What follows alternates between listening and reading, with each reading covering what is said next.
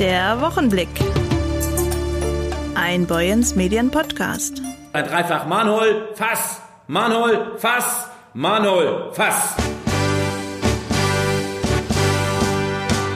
Ein Prinz eröffnet sie heute, diese Folge des Boyens Medien Wochenblicks.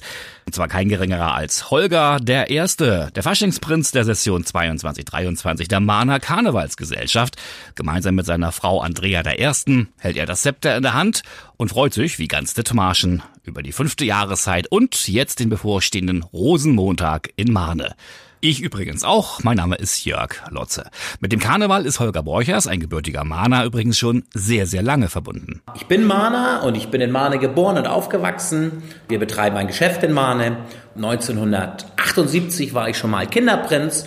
Und dann stand es natürlich immer irgendwie im Raum zu sagen, ja, äh, du musst doch mal Erwachsenenprinz sein.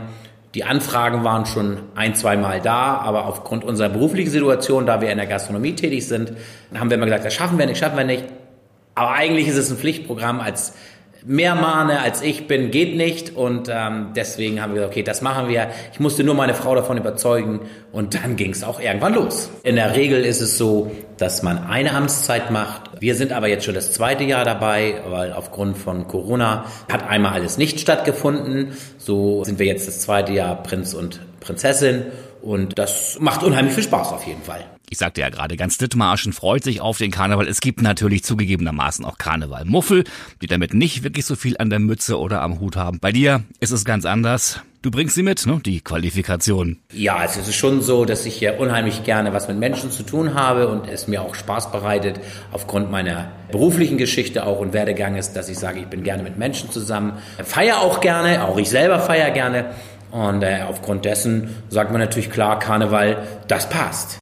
Wie verbringt denn so ein Karnevalsprinz eine Session? Was gehört denn alles so zum Programm? Es ist ja nicht nur der Rosenmontag und äh, die Vorbereitung dazu, ne? Erstmal muss man sagen, die Mana Karnevalsgesellschaft ist ein sehr strukturierter Verein. Da macht es unheimlich viel Spaß dabei zu sein. Und dann ist es so, dass du nicht nur den Auftritt hast über Rosenmontag, sondern du besuchst auch andere Vereine, befreundete Vereine und Gesellschaften, sprich Neumünster, Kiel, Lübeck, Büsum. Überall fährt man hin und man besucht sich gegenseitig auf den Prunksitzungen oder auf Veranstaltungen.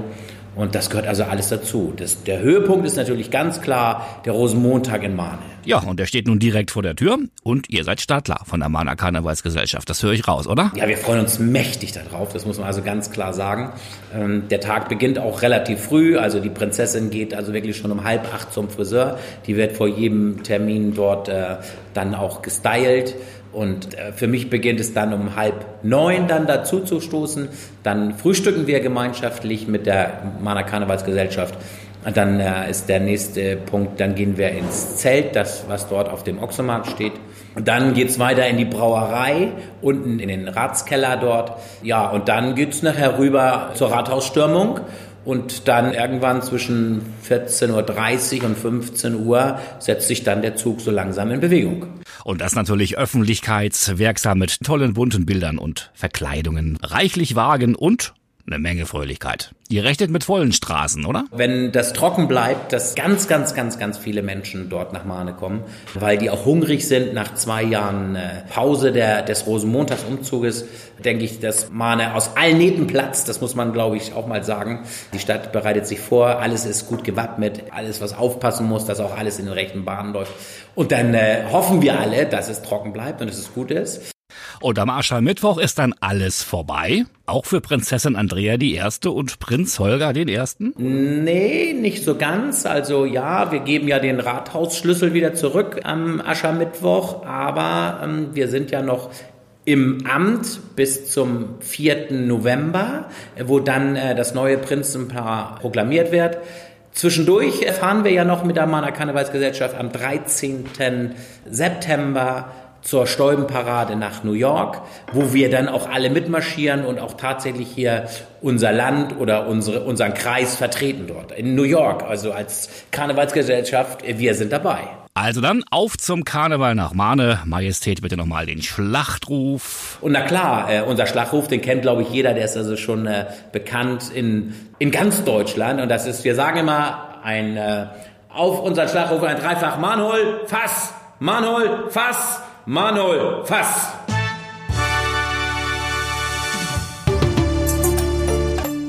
Wenn es vor Gericht geht, landen die meisten Dithmarscher Straftäter zwischen 14 und 21 Jahren im Meldorfer Amtsgericht und damit vor Claudia Petersen oder Dr. Knut Hansen Notbar. Verschiedene Auflagen, erzieherische Gespräche, Arrest bis zu Haft. Es ist der vielseitige Strauß, der die Urteilsfindung im Jugendstrafrecht besonders macht, sagt Richterin Petersen. Die Kollegen der Dithmarschen Redaktion werden morgen in den Zeitungen von Boyens Medien und natürlich auch online unter boyens-medien.de über das Thema Jugendstrafrecht berichten. Bei mir ist jetzt Redakteur Burkhard Büsing. Moin. Moin Jörg. Burkhard, warum gibt es überhaupt ein extra Jugendstrafrecht? Reicht nicht das normale Erwachsenenstrafrecht für alle? Ja, während es im allgemeinen Strafrecht um Straf- und Resozialisierung geht, hat das Jugendstrafrecht vor allem den Erziehungsgedanken im Sinn. Mhm. Äh, das berücksichtigt, dass Jugendliche Grenzen testen und Fehler machen, daraus dann aber auch lernen. Deshalb gibt es für Staatsanwaltschaft und RichterInnen einen großen Instrumentenkasten, der nicht nur wie bei Erwachsenen in Geld- oder Freiheitsstrafe mündet, sondern ja so Dinge wie Aussprache mit dem Opfer, Auflage von Sozialstunden, einen bis zu vierwöchigen Arrest mal zur Warnung, sozusagen Haft auf Probe, bis zur Haft selbst natürlich auch beinhaltet. Du sprichst von Fehlern. Bietet das Jugendstrafrecht denn schon eine Entschuldigung für Strafverhalten frei Haus? Nee, ganz im Gegenteil.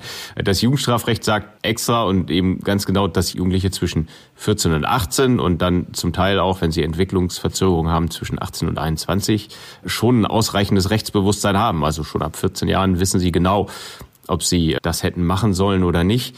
Und genau deswegen haben sie halt schon mit Konsequenzen zu rechnen. Jetzt kommt das Aber.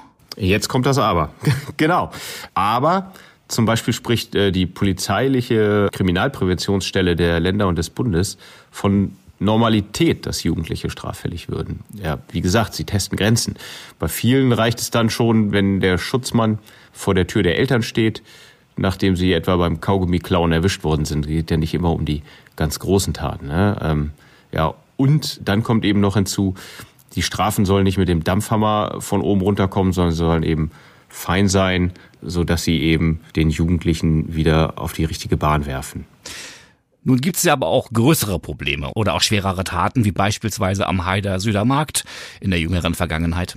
Das ist zweifellos richtig und das ist mit Sicherheit ein ernstzunehmendes Problem wenngleich die Meldorfer Jugendrichterinnen und der Jugendchefrichter, mit denen ich gesprochen habe, mir gesagt haben, dass so etwas immer wieder mal aufploppt. Ähm, für die Polizei kommt bei den sogenannten IntensivtäterInnen äh, und dann die Einsatzgruppe Jugend zum Einsatz. Das sind in Heide drei Beamte der Kripo, die sich tatsächlich nur um Fälle mit Jugendlichen kümmern, die schon mehrfach auf den Plan getreten sind. Die Jugendhilfe im Strafverfahren wiederum, eine weitere Stelle, die beleuchtet dann das Umfeld, schaut sich an, wie sind die familiären Verhältnisse der Täterinnen und Täter.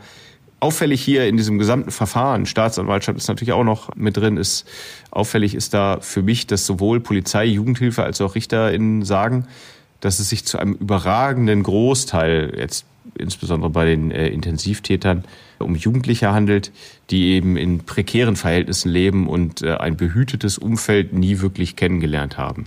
Geht es denn immer nur um die Täter? Das ist ein Vorwurf, der gerne mal bei Strafverfahren kommt. Das liegt sicherlich im Strafrecht selbst begründet, auch bei Erwachsenen natürlich. Äh, die am Verfahren Beteiligten äußern mir gegenüber, dass sie meistens sind äh, jung überwiegend mögen, obwohl sie die Straftat selbst verurteilen. Bei den RichterInnen ja im wahrsten Sinne des Wortes. Sie wissen aber sehr wohl darum, äh, und das gilt es auch immer zu beachten, betonten Sie mir gegenüber, dass auf der anderen Seite eben immer ein Opfer steht. Wo findet dieses denn Beachtung, Burkhard? Zum Beispiel im Täter-Opfer-Ausgleich. Wenn beide Seiten einverstanden sind, fädelt die Jugendhilfe im Strafverfahren, dahinter stehen ähm, erfahrene SozialarbeiterInnen des Kreises, ein Gespräch zum Beispiel ein. Das Opfer soll seine Sicht dann schildern, welche Konsequenzen die Tat hatte, äh, welche Ängste sie dadurch hatten, Behandlungen, äh, die die Tat zur Folge hatte. Dabei soll das Opfer nicht einfach nur Dampf ablassen, äh, sondern sich dem Täter und der Täterin mit der Täterin austauschen oftmals äh, bewirke das einen Perspektivwechsel bei den, bei den Delinquenten, die dann merken, oh Gott, das hat ja richtig Konsequenzen. Allerdings seien auch viele Opfer, äh, das ist wohl auch verständlich, dazu gar nicht bereit, das Gespräch zu führen. Dann gibt's noch so einen Fonds, über den die Opfer dann zumindest einen kleinen Ausgleich bekommen. Meistens an Schmerzensgeld ohnehin nicht zu denken. Da gilt im Prinzip das Motto, greifen nackten Mann in die Tasche. Wie zahlen die dann ein? Zahlen die denn in diesen Fonds ein? Ja, das ist eine weitere wichtige Station. Die Jugendlichen können das dann abarbeiten über Sozialstunden. Unsere Kollegin Ingrid Hese sprach mit Martin Meers, dem Geschäftsführer der Hölp. Die Hölp bietet Straftätern die Möglichkeit, dort zu arbeiten. Ähm, das sei ganz wichtig, beteuern Polizei, Jugendhilfe und RichterInnen. Schwierig sei es häufig, ArbeitgeberInnen zu finden, weil diese hin und wieder dann auch mal schlechte Erfahrungen machen. Ähm, neben der Hölp stechen da wohl besonders in Dithmarschen die Wildtierhilfe, die Westküstenkliniken und die Pflegeheime hervor. Da in der Pflege, auch in dem WKK, äh, sind sie wohl häufig dann in der Küche aktiv, also nicht direkt am Patienten ähm, und könnten da ihre wertvollen Stunden ableisten und kämen dann häufig eben auf die wieder richtige Bahn. Polizei sagte mir zum Beispiel, dass sie es nur sehr selten erleben, dass, dass die dann im Erwachsenen wieder auftauchen, gerade wenn das nicht gerade die ganz harten Intensivtäter sind. Geht's dann auch einmal in den Knast? Ja, das ist natürlich das letzte Mittel. Dr. Knut Hansen Notbar, der äh, Jugendschöffenrichter in Meldorf, hat die großen und schweren Straftaten auf seinem Tisch. Der sagte mir, dass irgendwann der Punkt erreicht sei, wo es dann auch gelte, die Gesellschaft zu schützen, auch bei Jugendlichen eben. Ne? Im Recht gibt es den Ausdruck der schädlichen Neigung. Wird diese bei den Jugendlichen festgestellt, dann haben andere Erziehungsmaßnahmen dann meist nur noch wenig Sinn. Burkhard, wie bewertest du denn persönlich das Jugendstrafrecht? Ich denke, das hat sich alles in allem bewährt und meiner Meinung nach sollte das sogar auch im Erwachsenenstrafrecht mehr Sanktionsmittel geben. Es zeigt sich doch häufig im Knast lernen und meist nur die weitere Verbrechenskarriere zu planen, als dass man wirklich eine Chance für Leben in der Gesellschaft bekommt. Bei einer Familie etwa, wo jemand den Partner geschlagen hat, der ist sicherlich mehr geholfen, äh, wenn der Täter ein Aggressionstraining aufgebrummt bekommt als dass er eine Geldstrafe mit Achselzucken hinnimmt. Ähm, auch ein Warnarrest von drei Wochen kann bei einem beispielsweise 30-Jährigen mehr Wirkung zeigen als eine zur Bewährung ausgesetzte Haftstrafe, die oft dann wie ein Freispruch aufgefasst wird. Zwar gibt es auch bei Einstellungen im Erwachsenenrecht Auflagen, ähm, die Möglichkeit, die zu verhängen, doch nur dann, wenn eben auch der Beschuldigte zustimmt. Und äh, genau solche Mittelchen wären im Erwachsenenrecht doch häufig auch angebracht und wünschen sich Richter dann teilweise auch. Wir reden in der Weiterbildung beispielsweise ja immer vom lebenslangen Lernen. Das sollten wir uns auch bei Straftaten zu Herzen nehmen. Nach 100 Jahren Pilotphase sollte das Recht doch mal ausgeweitet werden. Vielen Dank, Kollege Redakteur Burkhard Büsing. Lesen Sie die ausführliche Geschichte, wie gesagt, morgen in den Zeitungen von Boyens Medien oder online unter boyens-medien.de. Singen mit dem ganzen Körper. Mit Somi Hong konnte der gemischte Chor Wörden eine besondere Chorleiterin für sich gewinnen. Schon bei den Aufwärmübungen verfolgte sie andere Ansätze als bisher gewohnt. Der gemischte Chor blickt auf eine lange Historie zurück. 1865 wurde der Gesangsverein gegründet, damals noch als reiner Männerchor. Das hat sich ab 1980 dann geändert. Seitdem singen Frauen mit. Dietmar Schulz ist der erste Vorsitzende des Vereins und er kam über seinen Schwiegervater dazu. Aber seit 1980, sagt er, gibt es den Chor durchgehend, die längste durchgehende Zeit seit seiner Gründung. Mittlerweile sind es nur noch acht aktive Mitglieder, die regelmäßig zu den Proben kommen. Zu wenig, wenn es nach Schulz und seinen Kollegen geht. Das größte Problem sei es, neue und junge Mitglieder zu gewinnen. Früher war das einfacher, sagt er. In den 80ern kam man nicht so leicht weg aus dem Ort. Da war der Chor Treffpunkt des Dorfes und jeder war Teil, sagt Dietmar Schulz. Boyens Medienvolontärin Kim Marlin Bethke hat mit ihm gesprochen, auch über das Werben neuer Mitglieder. Wir haben jetzt gerade über den gemischten Chor in Würden gesprochen. Was ist denn da jetzt das Ziel? Ja, wir wollen den gemischten Chor in Würden ein bisschen wieder neu beleben. Und dafür haben wir mit Sumi Hong, unserer Chorleiterin, ein entsprechendes Konzept erstellt.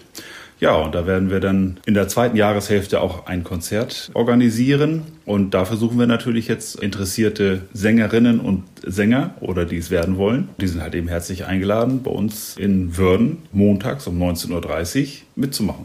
Muss man denn irgendwelche besonderen Qualitäten mitbringen oder kann wirklich jeder einfach vorbeischauen? Naja, wenn man Lust hat am Chorgesang und wenn man Lust hat an Musik, dann ist man bei uns schon mal richtig an der richtigen Adresse. Das alles andere findet sich, also Noten muss man nicht lesen können, sondern einfach gute Laune mitbringen und den Rest, den kriegen wir dann schon hin. Sehr schön.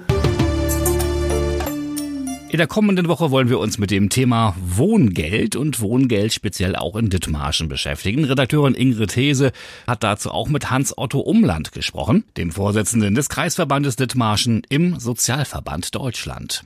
Wie viele Wohngeldberechtigte gibt es denn in Dithmarschen Ihrer Einschätzung nach? Wir können im Moment noch keine klaren Zahlen äh, hier liefern.